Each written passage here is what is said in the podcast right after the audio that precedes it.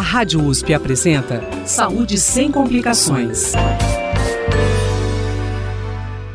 Olá, eu sou Mel Vieira e está começando mais um podcast Saúde sem complicações. Vamos falar sobre vitamina D e o quanto ela é importante para a nossa saúde. Eu conversei com o professor Ivan Savioli Ferraz, do Departamento de Pediatria e Puericultura da Faculdade de Medicina da USP, em Ribeirão Preto, que tem entre suas linhas de pesquisa a nutrição infantil e a epidemiologia da deficiência dos micronutrientes na infância e adolescência, com ênfase nas vitaminas A e D. O professor explica sobre a importância da vitamina D em nosso organismo. A principal função da vitamina D é manter uma saúde dos ossos, né? principalmente dos ossos. Né? E hoje também se, se sabe que a vitamina D tem outras funções, mas primeiro eu vou falar dos ossos. Né? Então, a, a vitamina D ela é essencial para a gente reter cálcio no nosso organismo. Né? Então, quando a, a pessoa tem vitamina D do corpo, ela aumenta a absorção de cálcio no intestino. Né?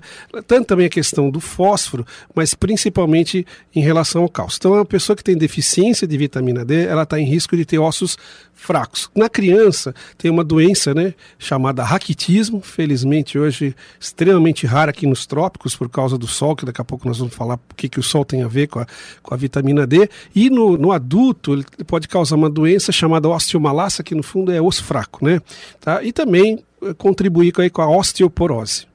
Além de reter o cálcio no organismo, pesquisas indicam outras funções importantes da vitamina D. Se sabe que ela atua em outros também órgãos do, do, do organismo, né? Hoje a vitamina D está sendo implicada, por exemplo, na regulação da, do açúcar, da glicemia, então ela tem uma importância né? na, na, no controle do diabetes, em algumas, até alguns tipos de câncer, né? em algumas doenças autoimunes, até mesmo hoje há estudos que mostram algum papel da vitamina D, por exemplo, no controle da pressão arterial. Savioli Ferraz também falou das formas de se adquirir vitamina D, enfatizando que a mais eficaz é o sol.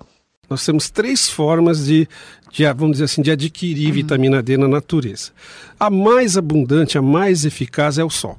Mas veja, a gente não absorve vitamina D do sol. O que ocorre é que quando o sol chega à nossa pele, lá a UVB, né, ultravioleta B, ele, ele atinge uma molécula, eu vou só falar aqui de título de curiosidade, é aceto de hidrocolesterol.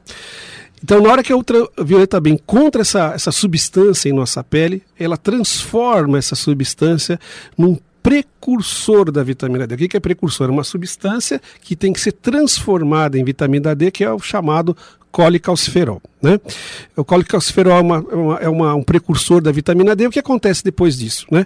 Ele vai sofrer algumas transformações no nosso organismo até se formar a vitamina D propriamente dita. Mas esse, o sol disparadamente é a principal fonte, mas a gente não absorve do sol. Agora, existe sim um jeito de você absorver vitamina D que é através dos alimentos. Só que, infelizmente, são poucos os alimentos que são ricos em vitamina D. Vou dar um exemplo aqui.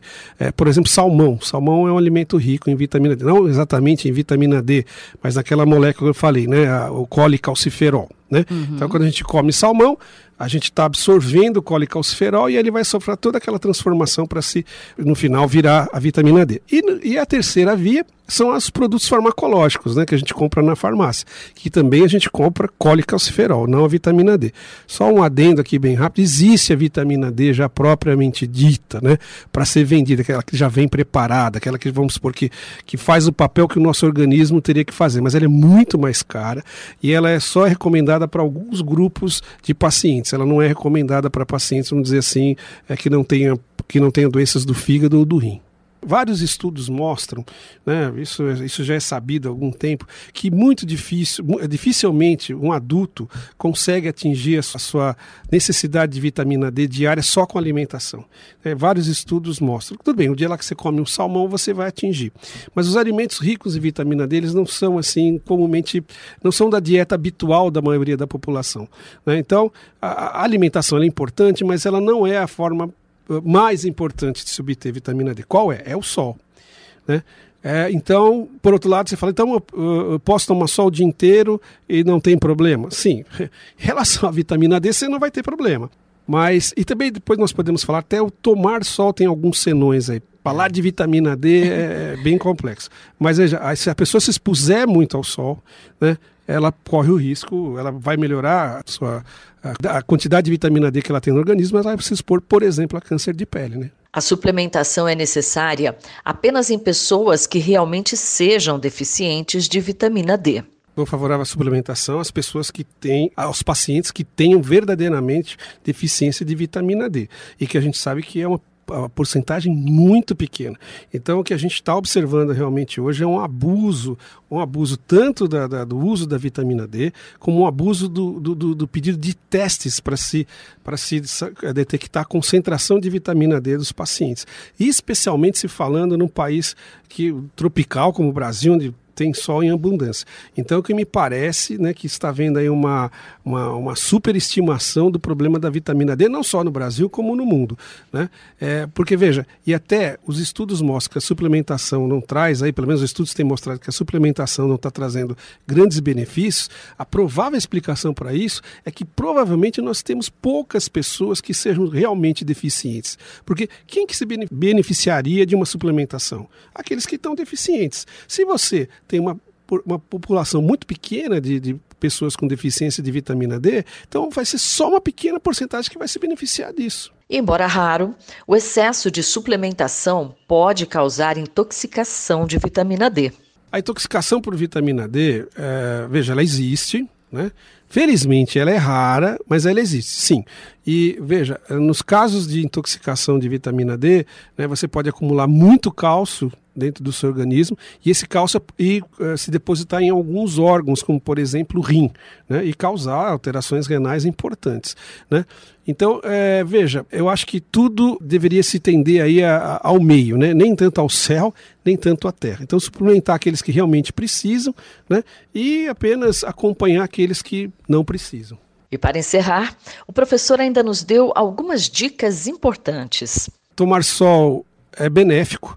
A ciência ainda não sabe qual é essa, essa quantidade de, de exposição que você pode ter sem aumentar teu risco de câncer de pele, né? Mas por outro lado, né, tenha aí uma alimentação saudável, contendo ou não vitamina D, né? Continue usando filtro solar, né? Porque isso vai te proteger é, contra o câncer de pele. E é, cuidado, só, cuidado com os modismos, né? A, a, vitamina, a vitamina D não é um remédio para todos os males, ela é importante, né? Mas é, eu né, assim, só sugiro aí que as pessoas é, tenham uma certa cautela né, em relação ao uso de grandes doses de não só de vitamina D, como qualquer outro suplemento vitamínico. No podcast Saúde Sem Complicações de hoje, eu conversei com Ivan Savioli Ferraz, professor do Departamento de Pediatria e Puericultura da Faculdade de Medicina da USP em Ribeirão Preto. Falamos sobre vitamina D. Você ouve esta entrevista acessando jornal.usp.br. Mel Vieira, da Rádio USP. Saúde sem complicações